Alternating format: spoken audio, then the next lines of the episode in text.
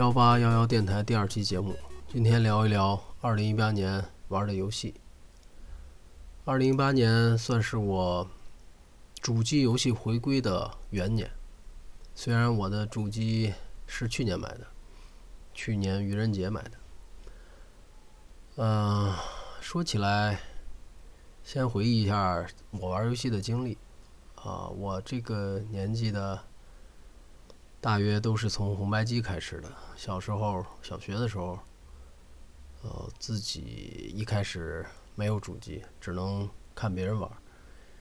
后来有了小霸王，嗯，那个时候卡带都是盗版的，所以玩过一些主流的游戏，呃，基本都是盗版。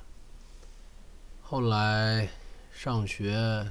玩过一段 PC 游戏，等到大学毕业，工作第一个月还是第二个月，我拿一个月的工资，然后买了一台 PS 二。那个时候 PS 二的呃破解非常好，完了盘也很便宜，基本上就是五块十块一张，所以每次去买盘都会买上嗯五张十张。哦，完了回来玩了不少游戏，但是很少有一一个游戏能够认认真真的玩通。玩盗版的一个大的问题就是，你对游戏的重视程度不够。哪怕你很喜欢的游戏，一般也也不会分配太多时间，因为有很多的一大把的盘都在你的手上，所以你老想着看一些新的东西。呃，玩了几年，玩了几年，后来，哦，对，还有一个事儿就是，我买了这个游戏机以后，在家里玩了两天，然后我妈就问我，说：“这谁的游戏机啊？”我说：“借同学的。”我妈说：“你少骗我了，你肯定是拿自己工资买的。”啊，后来老妈还给我，嗯，手工做了一个布的袋子。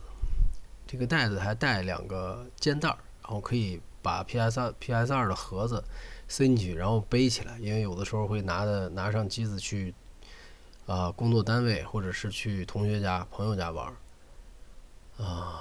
反正毕了业以后了，这个家长就对游戏的限制比较少了。那么玩了几年 PS 二，后来就把游戏机送给一个同学了。呃，感觉有几年就对游戏的兴趣下降了，这样我就错过了 PS 三。嗯，错过 PS 三，等到一六年的时候，哦，有一个同学他他玩了呃 PS 四，完了说很好，而且是投入了正版的行列。那么在他的影响下，我玩了。腾讯代理的《怪物怪物猎人》的一个网游，嗯，玩了一段时间，还专门为了这个游戏装了一台新的电脑，换了一个当时还不错的显卡。嗯，其实我对主机游戏的最大的问题就是觉得它对主机的要求性能要求太高了。呃，为了主机频繁的，为了游戏频繁的升级主机很麻烦。呃，以后有时间聊一聊我一开始装电脑的经历吧。那么玩了这个腾讯后来黄了的这个《怪物猎人》以后呢，因为这个 PS 啊，后来就因为被我这个同学影响，嗯，买了 PS。PS 当时是买了一个国行的呃二手的 Slim，不过这个二手也很。基本上是全新的，因为正好在电玩店逛，然后就就下定决心买了。买了以后，去年然后白金了几款游戏。呃，先玩的是《神秘海域四》和《地平线》，呃，还有《战神三》，还有《瑞奇叮当》。啊，《瑞奇叮当》是我从 PS 二时代都一直玩的一个。非常喜欢的动作游戏，那么这几款呢，基本也都代表了 PS 平台的大作吧。尤其像《神秘海域》和《地平那个地平线、灵之曙光都是第一方作品，也就是说 PS 独占的，所以玩的很开心，画面也非常棒。我又换了显示器啊，这样就可以呃自己玩，因为家里也没有电视嘛。后来玩了一段时间，也不是特别特别投入。嗯，今年年初呢，这个卡普空出的《怪物猎人世界》发售了。在发售前，这个我的这个同学非常喜欢《怪物猎人》的同学，啊，把我拉进了一个微信群。那么这个微信群呢，有有一些啊一块玩怪猎的，这样我们就形成了一个怪猎的小分队，然后在。首发买了数字版，然后在首发当天的晚上，然后下游戏，然后开熬夜开游戏玩。从从发售到到我完成白金，我是最后一个完成白金的，大概用了三个月多一点点。呃，基本上每天都在玩，然后每天都和这个朋友组队，然后一起开着 PS 的这个。语音，然后大家一起聊聊天儿，哦，我觉得又找到了小时候玩游戏的感觉，或者是这种非常投入的感觉，啊，这让我还比较开心。然后因为去年我买游戏机的时候并没有买会员，因为联机游戏需要会员，所以今年也买了会员。然后买了会员以后呢，就会有一些每个月有两三款会免的游戏。也就是说，会员可以免费下载玩儿。哦，玩了几款游戏还挺开心。嗯，这就是今年的一个开始。在这个开始以后呢，到了夏天的时候，我又开了一个嗯索尼的美服的账号，也就是说，可以在美国的 PSN 商店里买一些游戏。这样我就选了一些。呃，这个打折促销的时候，然后有一些前几年没有玩过的游戏，呃，感兴趣的，然后选了几款，这样也买了一些盘，比如说巫师三，但是巫师三玩了几个小时就感觉不太适应，啊，然后就扔扔到旁边没玩。今年总共我的游戏的。成就啊，大约是这样的。我玩了可能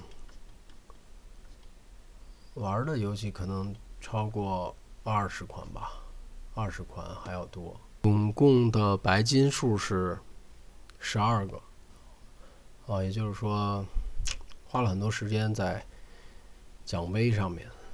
然后呢，那么下边。说完大概的情况，我就把今年我个人个人的游戏奖项说一下。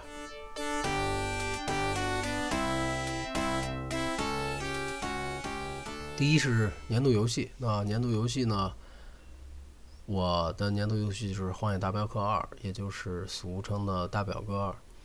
大表哥二呢，一开始我也没想买，呃，因为之前的。《荒野大镖客一》是在 PS3 平台，我也没玩过。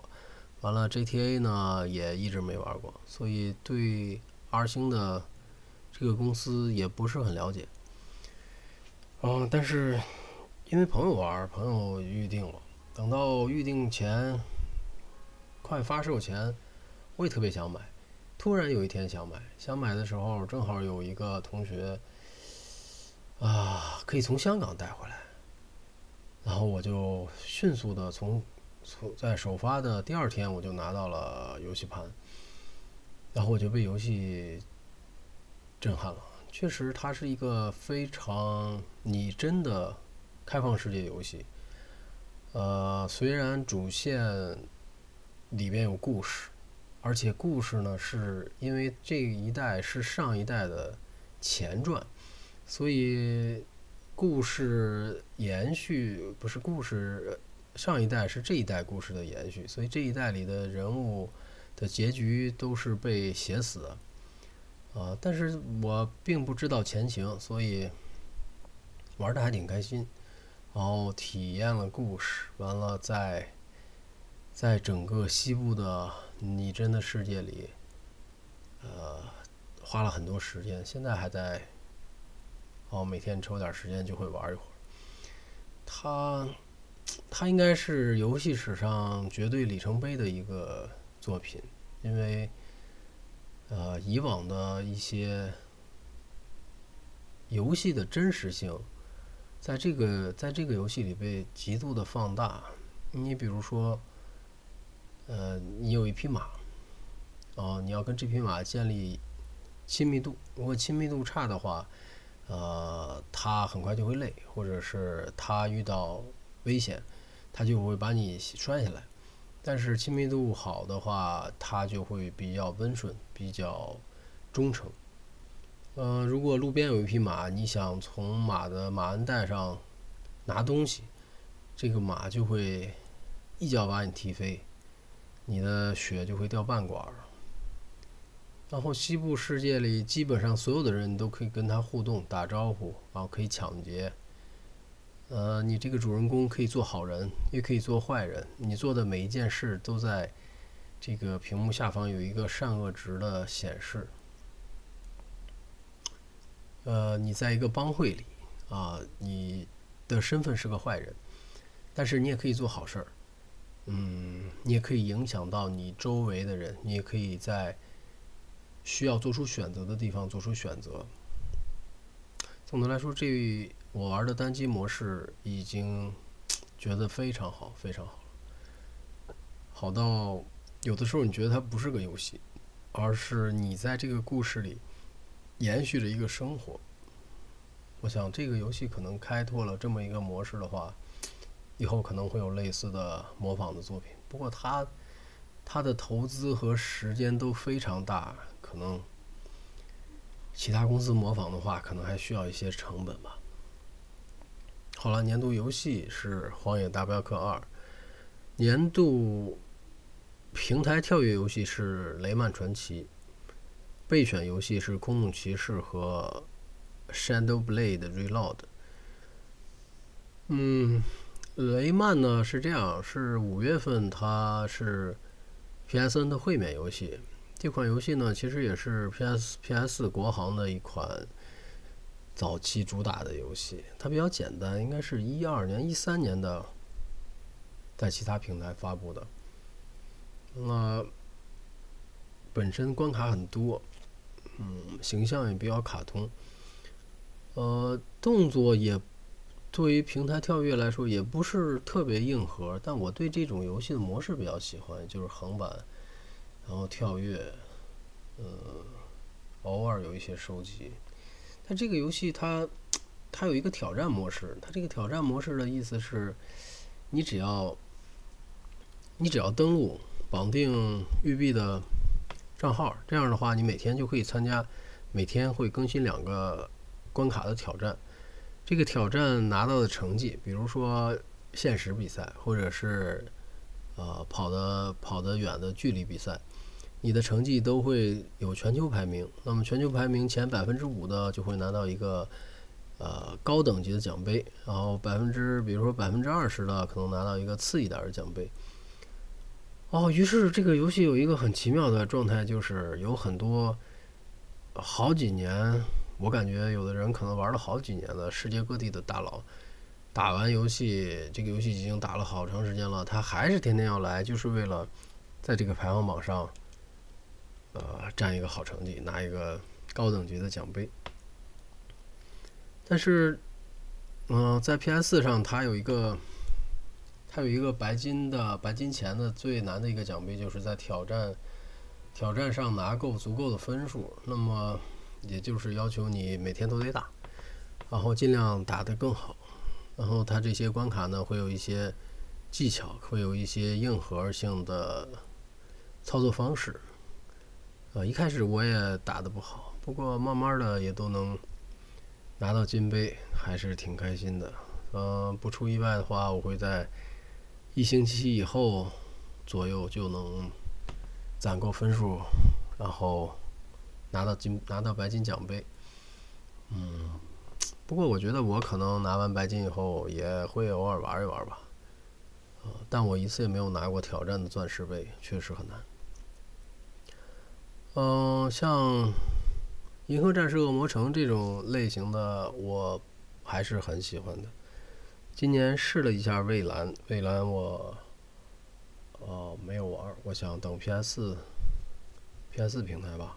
然后现在在玩《空洞骑士》，嗯，《空洞骑士》的画风比较压抑，但我我一开始玩过一下，哦，PC 上玩过一下，嗯，不过现在玩的感觉还还蛮好的，还有音乐和手感都非常都非常到位。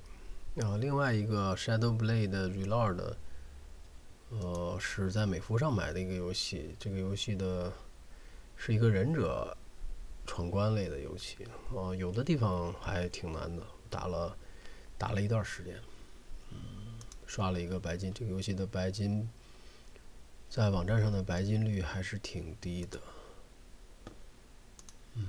看看。网站上白金率是百分之四点四八，哦，也可能很多人不玩吧，哦，好吧，下面是最佳合作游戏，多人合作游戏那就是《怪物猎人》了。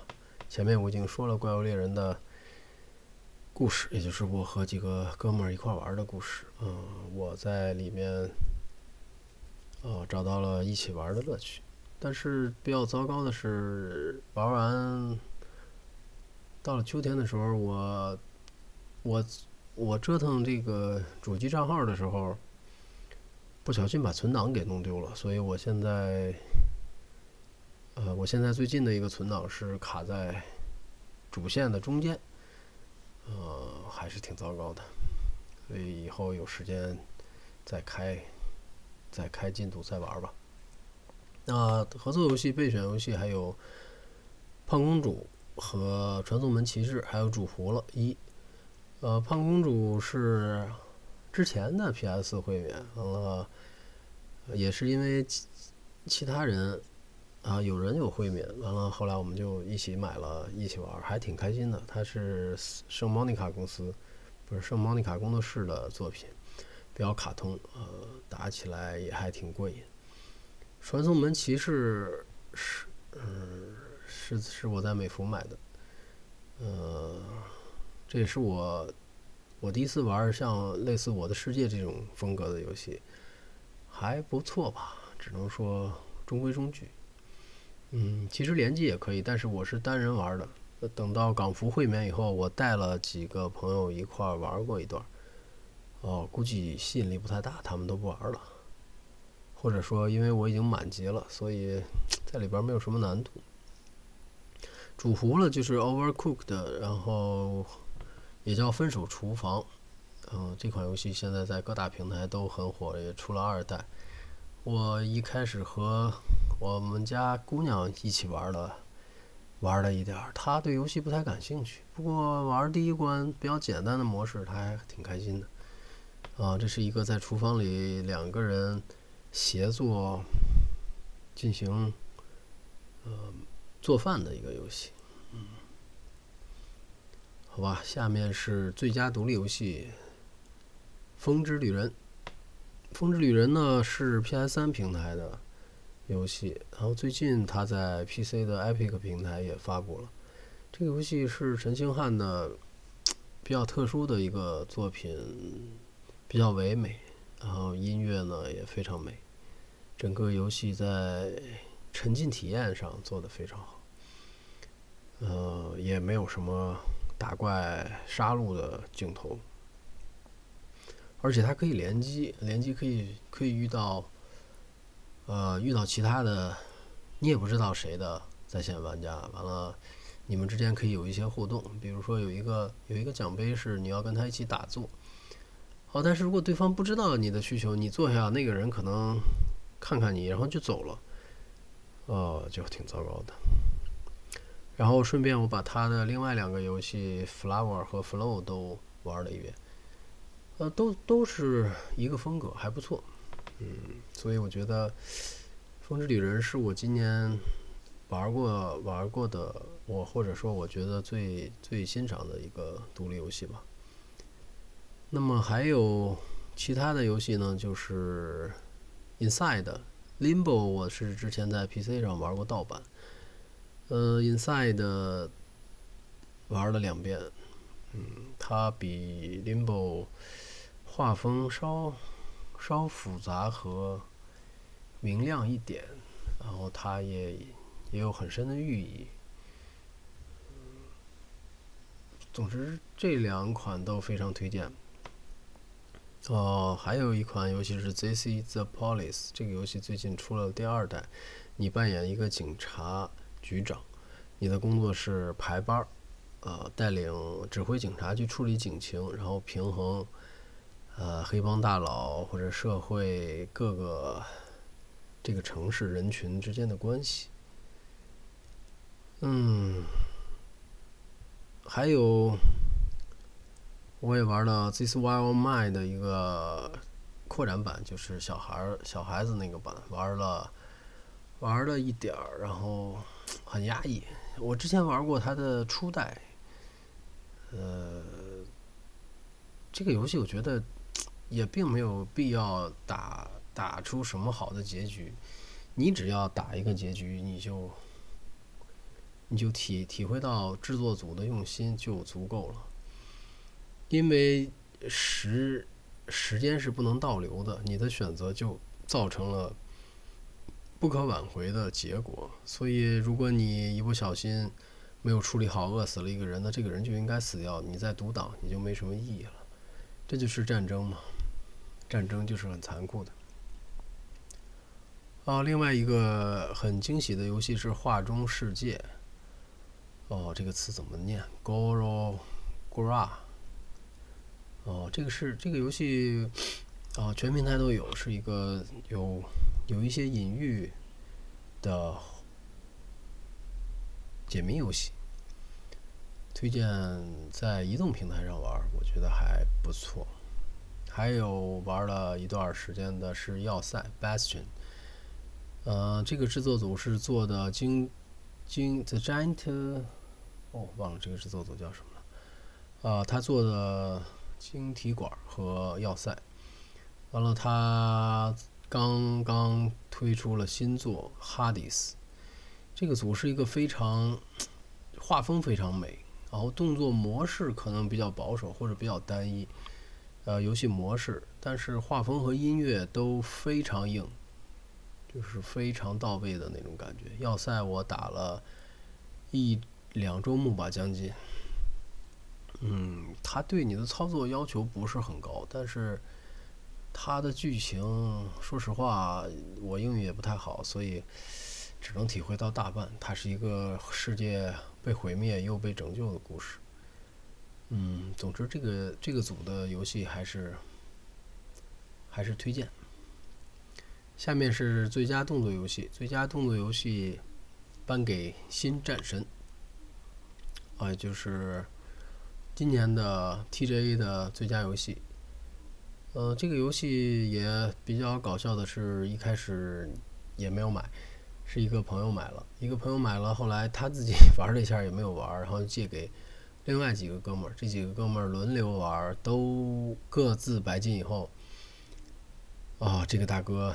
现在还在玩啊，所以他可能一开始不太适应。我一开始打的时候也不太适应，但是它的画面和呃和和对原来原来战神的一种故事的延续，或者说一种角色塑造的延续非常好。嗯，这个这个里面战神带着他的儿子，他是一个父亲，就像我一样。如果就像我作为一个父亲。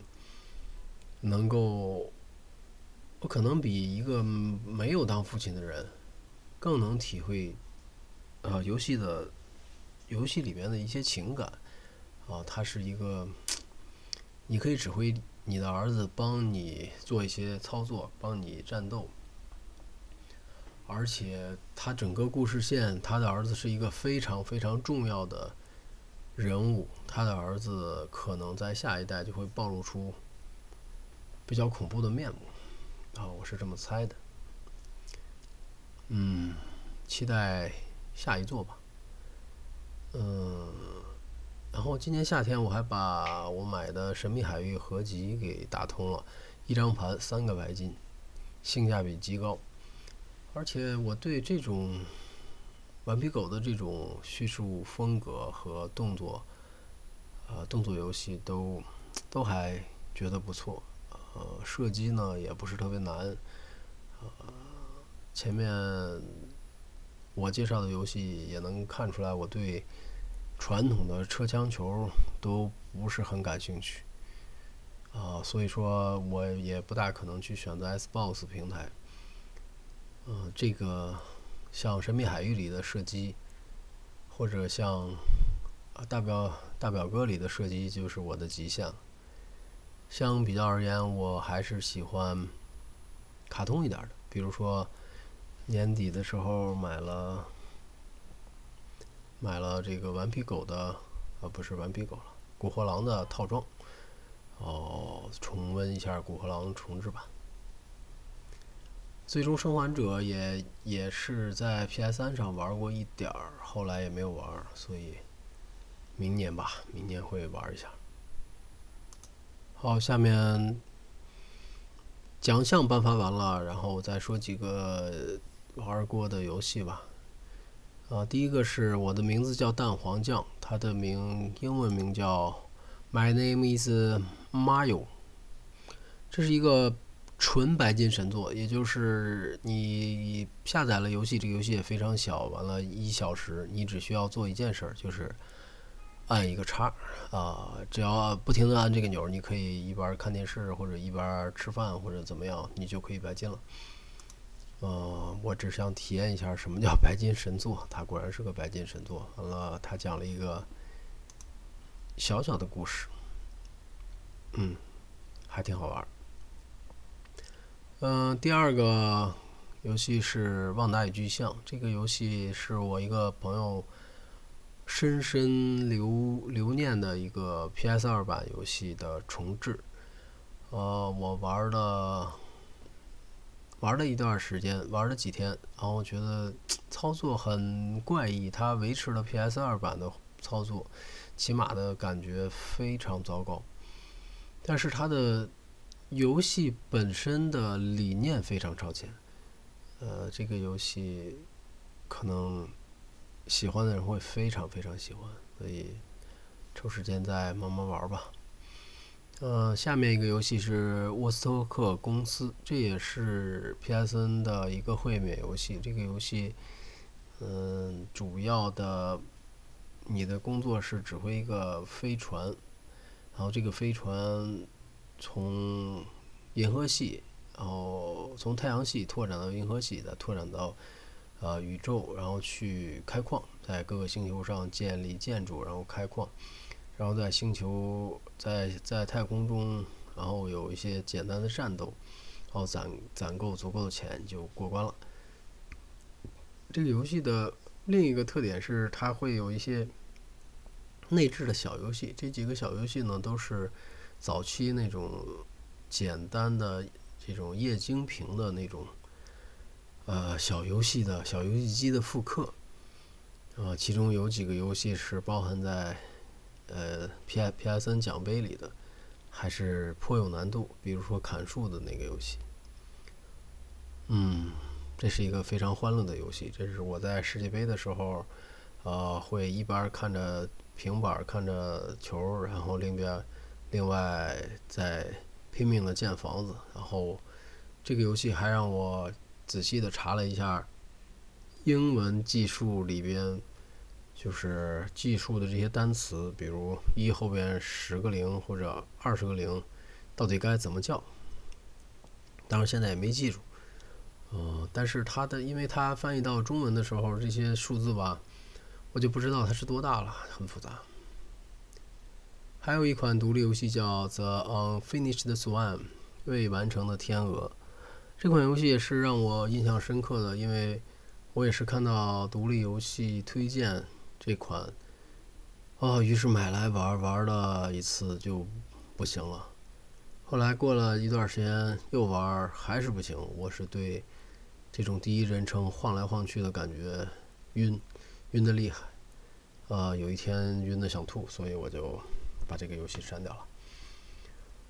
嗯，它的它的立意也非常好，它的一个它的一个整个场景是一个童话般的世界，你只需要你需要解谜，然后需要拓展这个世界。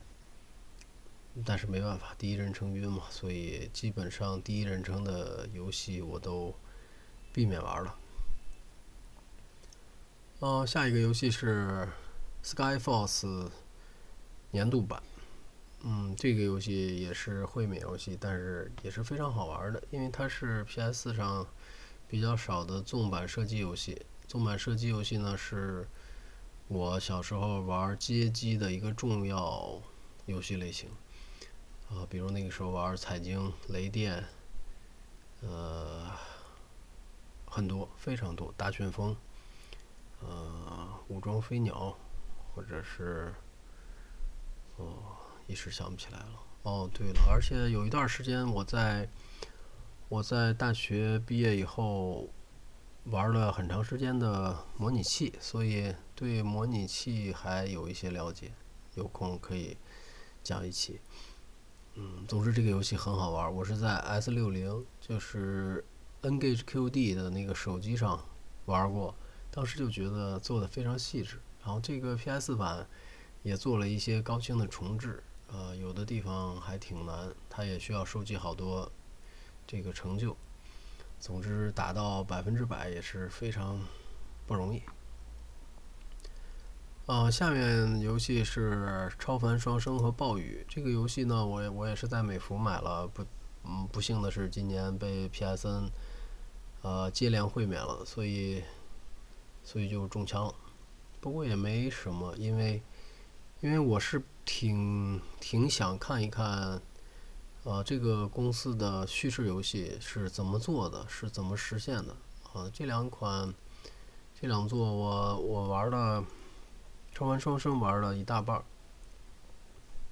操作确实有点重复，嗯，但故事很好，所以可能大家如果想玩的话，可以看看视频通关，云玩家一下也还不错。嗯，巫师三刚才说过了，那么还有一个就是雪原，雪原玩了一两个小时不得其门，所以我就放弃了。还有。同样放弃的是人王，嗯，可能目前不太适合玩这样的游戏。好了，最后我说一下明年我期待的游戏。期待的游戏第一是《蔚蓝》，啊，塞莱斯特山。嗯，不用多说，这个游戏的像素画师是我之前关注的一个非常牛的像素画师，呃，所以我。非常喜欢。第二是《死亡细胞》，《死亡细胞》也是之前玩过一点儿。呃，鉴于它在 PS 平台上出了，完了我准备抽空买来玩一下。第三就是《生化危机二》的重置版，这个肯定是明年的大作，呃，到时候再说吧。因为《生化危机》系列也是当年在 PC 和 PS 二上，嗯，都玩过一段时间的游戏。好了，本期节目的内容就是这样。我回顾了今年玩 PS 游戏的一些经历，呃，具体的本期内容的文字版在我的主页或者是我的豆瓣都可以找到。我的主页是 Mr. Do dot me，呃，这是我的 blog 就可以找到，在豆瓣搜我的 ID 就可以。好了，这期节目就到这里，再见。